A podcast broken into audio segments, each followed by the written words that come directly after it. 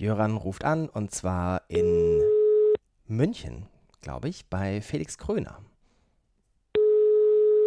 Es kommt allerdings gar nicht drauf an. Felix.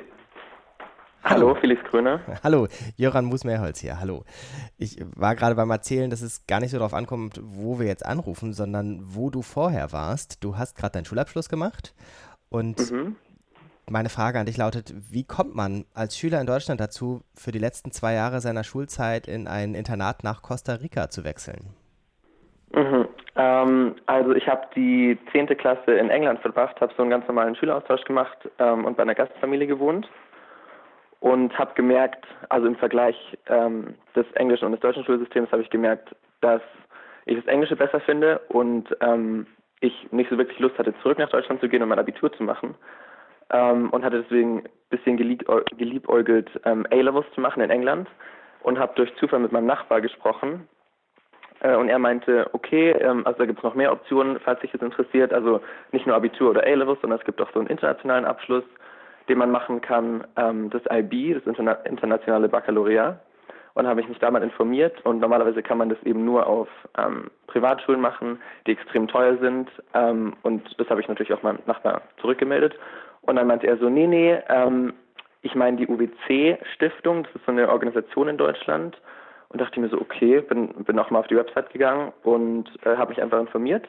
Und es ist eine, eine Organisation, da kann man sich bewerben wenn man zwischen 16 und 18 Jahren alt ist. Äh, und es ist eben genau für die letzten beiden Schuljahre. Und dort macht man eben dieses internationale Baccalaureat äh, an mittlerweile 15 Schulen, also an 15 Interna Internaten auf der ganzen Welt, in Hongkong, Indien, Costa Rica, Kanada, Norwegen, Italien, Swasiland, ähm, nächstes Jahr jetzt auch Thailand, ähm, werden auch ab und zu äh, ein paar neue eröffnet. Und äh, es läuft eben so ab, dass man sich bewirbt und dann ist es erst eine schriftliche Bewerbung, danach ist es ein Auswahlwochenende ähm, und wenn man angenommen ist, dann schicken die Eltern ihre Einkommensnachweise an die Stiftung und dann wird geprüft, wie viel, was für ein, also wie hoch der Eigenanteil ist, den man leisten kann. Und den Rest übernimmt dann die Stiftung. Das heißt, jeder hat einen garantierten Platz, ähm, sofern man eben die, ähm, also in der Bewerbung erfolgreich ist. Und danach werden erst die Finanzen angeschaut. Und wenn man viel leisten kann, muss man auch viel leisten. Und wenn man aber sehr, sehr wenig leisten kann, muss man auch nur sehr, sehr wenig leisten. Und wenn man gar nichts leisten kann, ähm, übernimmt auch die Stiftung komplett die Kosten. Äh, und das waren einfach die Faktoren, ähm, wo ich mir gedacht habe, wow, okay, also das ist jetzt die erste Möglichkeit, die ich sehe für mich, das internationale Baccalaureat zu machen. Aber das ist nicht nur der akademische ähm, Anteil, der mich bei den UWCs sehr angesprochen hat, sondern ähm, es gibt auch so ein Mission Statement, also so ein so ein Motto, sage ich mal, so ein Leitspruch. Ähm, und da, es geht einfach darum, dass man ähm, Bildung zu einer Kraft macht ähm, für Frieden und eine, ähm, eine nachhaltigere Zukunft.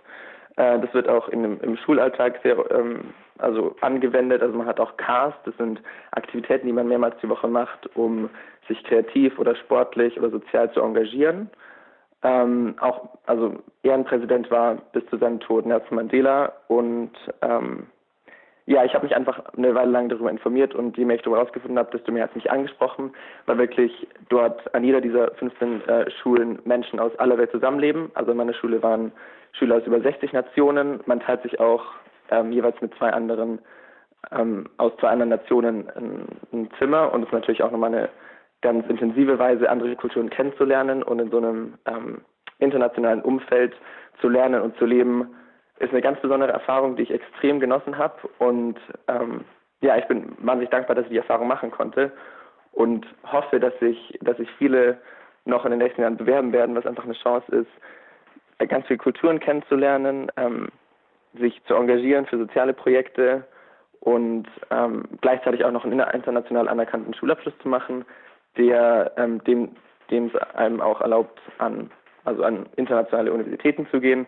Das heißt, ich könnte jetzt in den USA studieren oder England studieren oder überall auf der Welt. Das ist auch nochmal ein positiver Aspekt an der Sache.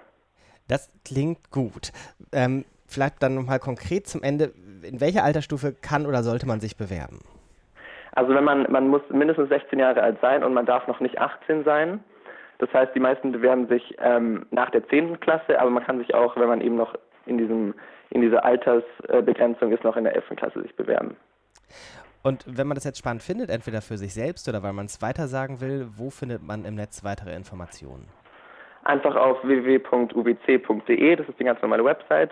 Auf YouTube gibt es auch ein ganz interessantes Video, das ist einfach, was ist UWC, da wird es einem nochmal ein bisschen deutlicher erklärt. Ähm, das ist die Stiftungswebsite, es gibt auch eine internationale Website äh, von UWC International, also UWC International, äh, da kann man sich relativ gut weiter informieren. Und ähm, dieses Jahr ist auch die Bewerbungsfrist bis zum 28. Oktober, kann man sich online eben bewerben in Deutschland.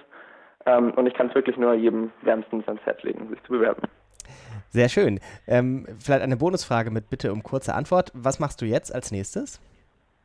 Ich mache jetzt erstmal eher Pause, also ähm, bleib ein bisschen zu Hause in München, äh, arbeite hier. Dann ab Januar bin ich in Norwegen für ein paar Monate, um Sprache und Kultur kennenzulernen. Und danach studiere ich äh, Jura in England am King's College London.